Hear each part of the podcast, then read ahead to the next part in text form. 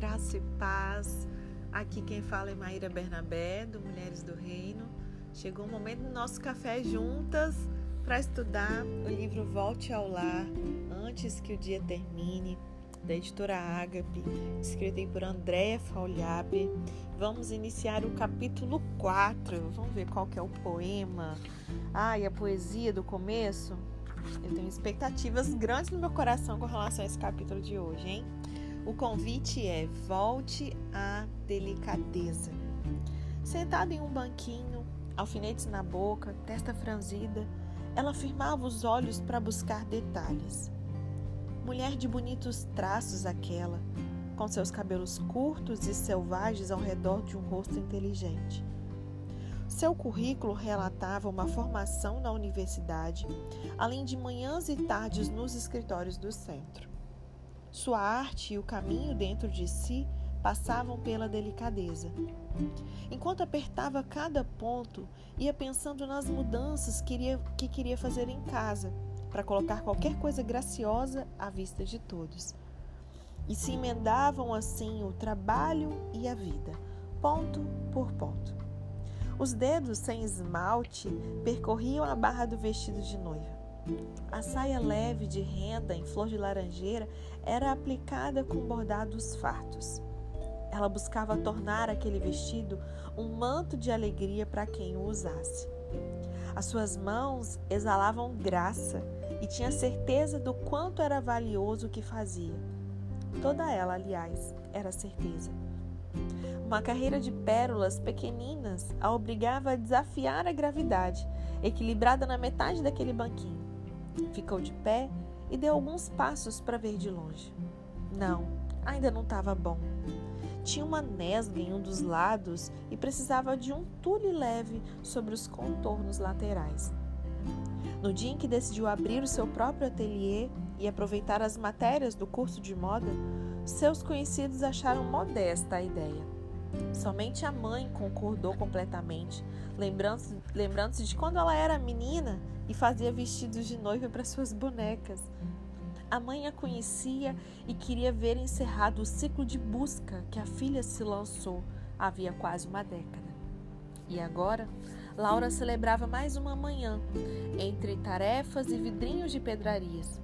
As noivas aguardavam seus lugares na fila de espera pelos vestidos com muita antecedência. Laura se ria da gente que tentava dar nomes pomposos à sua profissão flor de laranjeira, bordado francês, tons para capelas à luz de fim de tarde. Tudo estava ali, presente nos vestidos que eram para ela um sonho. Uma jornalista até lhe perguntou onde ela aprendeu a criar modelos como aqueles que contavam histórias. Laura meneou a cabeça e respondeu: Eu nasci costureira. Bom, o termo lar deriva do latim lari, e vocês sabem o que significa essa palavra? Eu não sabia, gente, confesso. Significa parte da cozinha onde se acende o fogo. Olha isso! Daí também nós temos a origem da palavra lareira, simbolizando o fogo em torno do qual a família se reunia desde o mundo mais remoto e ali havia calor, intimidade.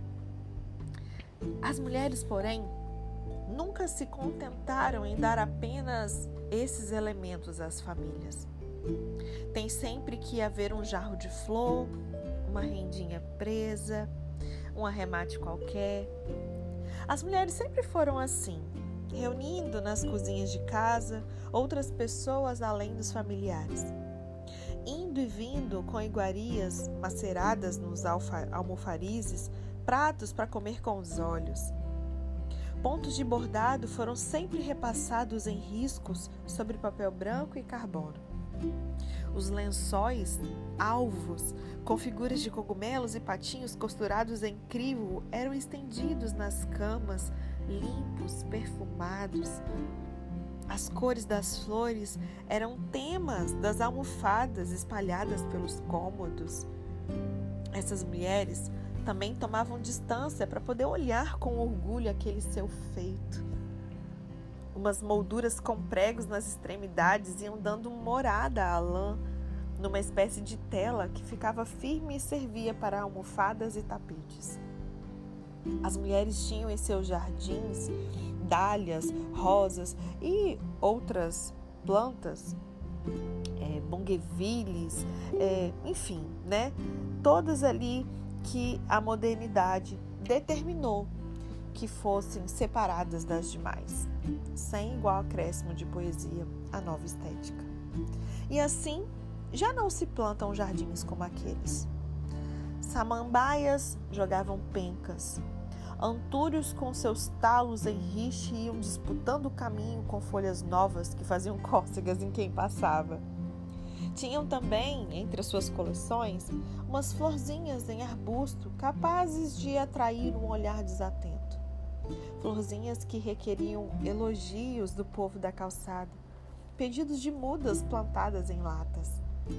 De geração em geração, muito acima da opressão ao seu redor, Cada mulher dessas representava um grande ventre de generosidade e figurinhas cálidas, azulejos, flores em fileiras que carregavam aqui e acolá. Transmutadas pelas circunstâncias, essas detentoras eternas do bem-fazer amamentaram seus filhos e minha imaginação tornando bonito meu mundo da hora em que o galo cantava até quando o último filho adormecia, estiveram sempre empenhadas em enfeitar, enfeitar as coisas e as circunstâncias. Cecília Meirelles deu de presente à humanidade a crônica Casas Amáveis, publicada em muitos idiomas, antologias e edições. Ao longo do texto, ela nos leva a passear em residências de outros tempos na infinidade de detalhes que se distribuíam desde átrios até os quintais. Alpendres e espaços iluminados pelo sol nos convidam através das palavras da Escritura. Cecília Meireles vem nos dizer da alma perdida das casas.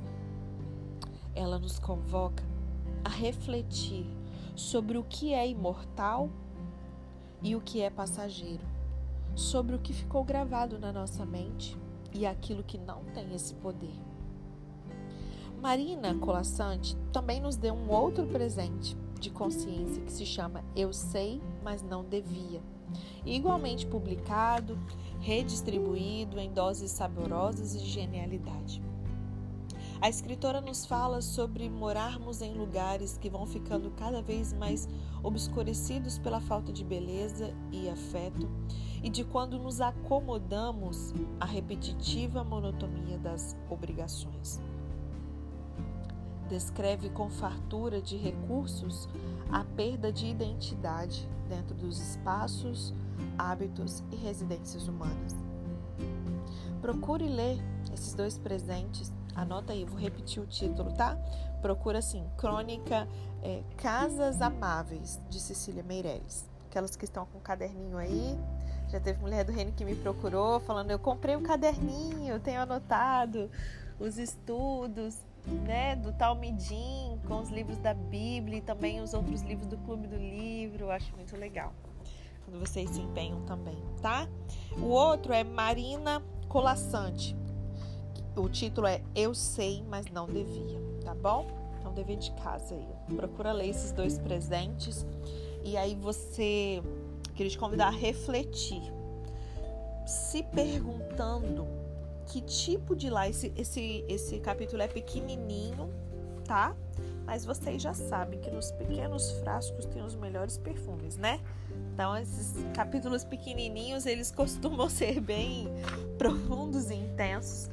Então, pega esses dois textos aí, esses dois presentes e reflita, se perguntando que tipo de lar você tem mantido sobre os seus cuidados. Eu acabei de tomar assim, sabe aquele soco na boca do estômago? Eu tô aqui, ó, sorrindo, mas é de nervoso. Porque o Espírito Santo já tá falando muito comigo aqui. Meu Deus do céu. Esse é o meu convite à criação de algo totalmente novo, aprazível e tocante. Então você se pergunte: que tipo de lar você tem mantido sob os seus cuidados? Esse novo olhar vai te permitir, irá permitir que a vida circule, que isso se renove em todas as direções.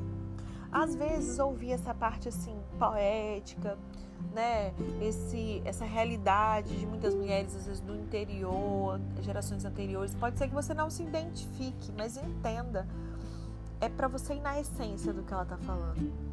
Eu, por exemplo, não tenho muita habilidade com artes manuais, apesar de quando nova eu acompanhava minha mãe, minha mãe fazia tricô, ponto cruz, eu fazia. Hoje parece que eu não tenho destreza nenhuma para isso e nem pretendo voltar a, a fazer mas eu preciso ir na essência. Então, por exemplo, quando eu vi aqui, vou falar assim, por exemplo, uma das primeiras coisas que o Senhor ministrou nesse capítulo para mim, o termo lar, que se deriva do latim lare, que é a parte da cozinha onde se acende o fogo. A primeira coisa que assim saltou dentro de mim, gente, foi assim, é, casa, até eu fui muito ministrado sobre isso, que o Senhor me trouxe à memória, acho que foi em livros da Dev. Casa, o lar, na verdade, né? Que tem mulher dentro, que tem uma presença feminina, ele é alegre, ele tem que estar tá limpo, organizado, ainda que não seja você que faça. Pode ser que você tenha o privilégio de ter alguém que te ajude, enfim. Né? Se você trabalha fora, então, isso ainda é né, mais necessário, porque realmente a jornada dupla, tripla aí é bem puxada, né? Quem vos fala é alguém que já vivenciou isso também, né? Com esses dois lados da moeda. E hoje, né, atualmente, do lar é, a primeira coisa que me deu uma vontade, assim, minha boca chega a estar tá cheia d'água, gente. A sensação, assim, essa parte sensorial, as memórias afetivas, assim, que foram geradas, a primeira coisa que eu pensei é: nossa, preciso fazer um bolo. Daqui a pouco meu marido vai chegar. E aí, eu já voltei ao lar antes que o dia termine e eu preciso fazer um bolo, porque lá é onde essa parte da cozinha onde se acende o fogo, gente. Eu fiquei imaginando aquela, sabe, aquela sensação assim, forninho quente, cheio de bolo saindo do forno. Primeira coisa. E a segunda coisa era com relação ao a dinâmica de rotina da casa, funcionamento, organização, essas coisas, né? Quando a primeira coisa que me saltou, que tipo de lar eu tenho mantido sob os meus cuidados, quais cuidados eu tenho tido com o meu lar, como é que está o produto final desse lar que eu tenho mantido sob os meus cuidados né? Então, assim, são muitas situações que eu posso não me identificar com essa parte, talvez, poética, de, ah, de costurar, de pintar, de, sei lá, não gosto de planta, mas não, não é isso, tá? Então, não se distraia, fique atento, que com certeza, da mesma maneira que o Senhor ele tem falado aqui comigo de algumas coisas bem pontuais, ele vai falar com você também, tá bom? E aí esse novo olhar vai permitir que a vida circule, se renove em todas as direções, todas as áreas da sua vida, nada vai ficar de fora, tá bom? A possibilidade do alimento, da gargalhada, da fusão entre real e imaginário em cada cômodo e recanto vai estar sujeita à existência de mãos que farão de tudo para alcançar olhares, mentes e corações. Lembrando que o lar é onde o coração é formado, o caráter dos nossos filhos é forjado né? Não importa de quanto espaço você disponha, haverá sempre um estímulo a imaginar que cada ponto de parada é um recanto que possa atrair quem possa passar ali. Então chega na, na sua sala, na sala de jantar, no quarto, no quarto do casal. Entende esse cuidado, né? Essa sensibilidade. É, não corra atrás de grandes somas para poder tornar sua casa um lar. Não quer dizer que amanhã você tem que dar uma louca e começar a comprar um monte de coisa. Não.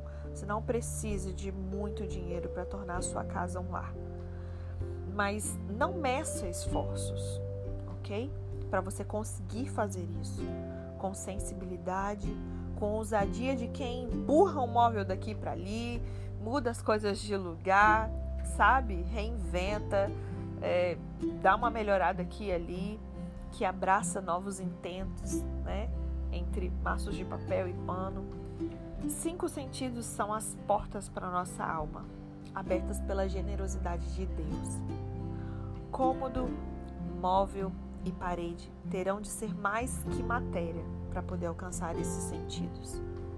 Tire da gaveta fotografias, mantas, bandejas que sirvam à conveniência natural. Cada objeto pode dar boas-vindas a quem chega e evitar que uma pessoa transite sem ter o que ver e viver, o que guardar e lembrar. Cabe a toda mulher o resgate das refeições juntos. Ei, mulheres do reino! Nós estudamos há um tempo atrás sobre o poder da experiência da mesa.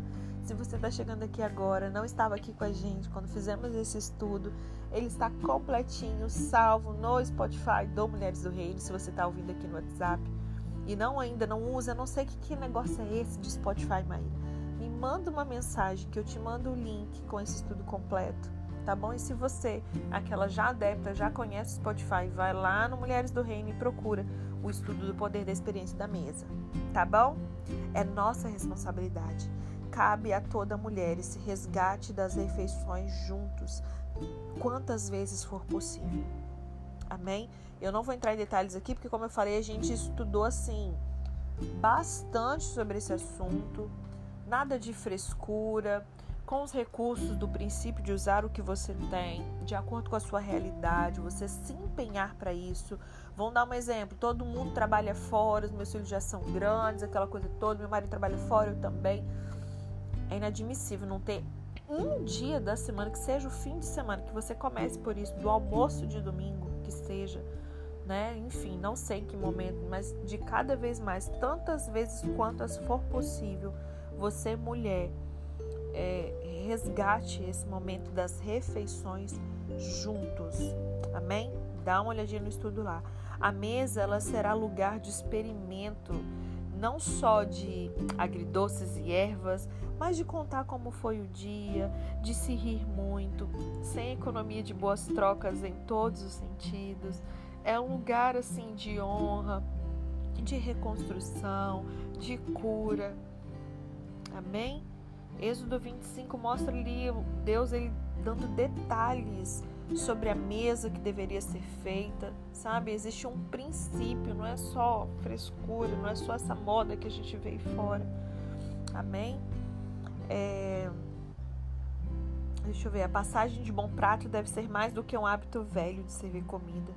Deixe subir os perfumes, aquele tilintar dos, dos talheres Sabe, bota a taça para o menino tomar o suco na taça, não é só para visita não, né? A música ela tem que vir das cabeceiras e janelinhas, seja em sinos do vento, som de rede balançando, seja, sei lá, de um silêncio pacífico.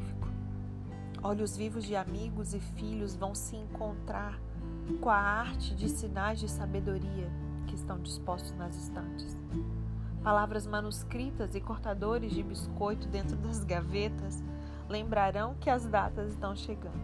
E se não tem data, você cria, né? Certa vez meu marido me deu um pequeno porta-joias, réplica de uma cômoda antiga. Pinturas barrocas, puxadores delicados e quinas em dourado fazem de uma da peça uma relíquia. Eu guardei esse presente até que os nossos filhos o tiraram do armário passaram a reunir é, em suas gavetinhas tesouros que eles encontram por aí.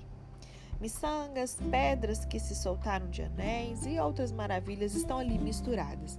Ali há velhos colares de pérolas, moedas antigas. Abrir essa mini gaveta nos leva de volta a lugares por onde viajamos, ao passo que broches com suas flores de pedra engastadas conduzem esse trajeto. Essa peça que decora a nossa sala nos lembra com alegria cada um deles veio do quintal para dentro de casa, trazendo as suas mãozinhas sujas de terra de um novo tesouro que encontrava. Futucava alguma coisa e vinha com aquela mãozinha suja para poder botar alguma coisa nessa caixinha. Amém? Que isso não seja cena de filmes que a gente assiste, de séries, né?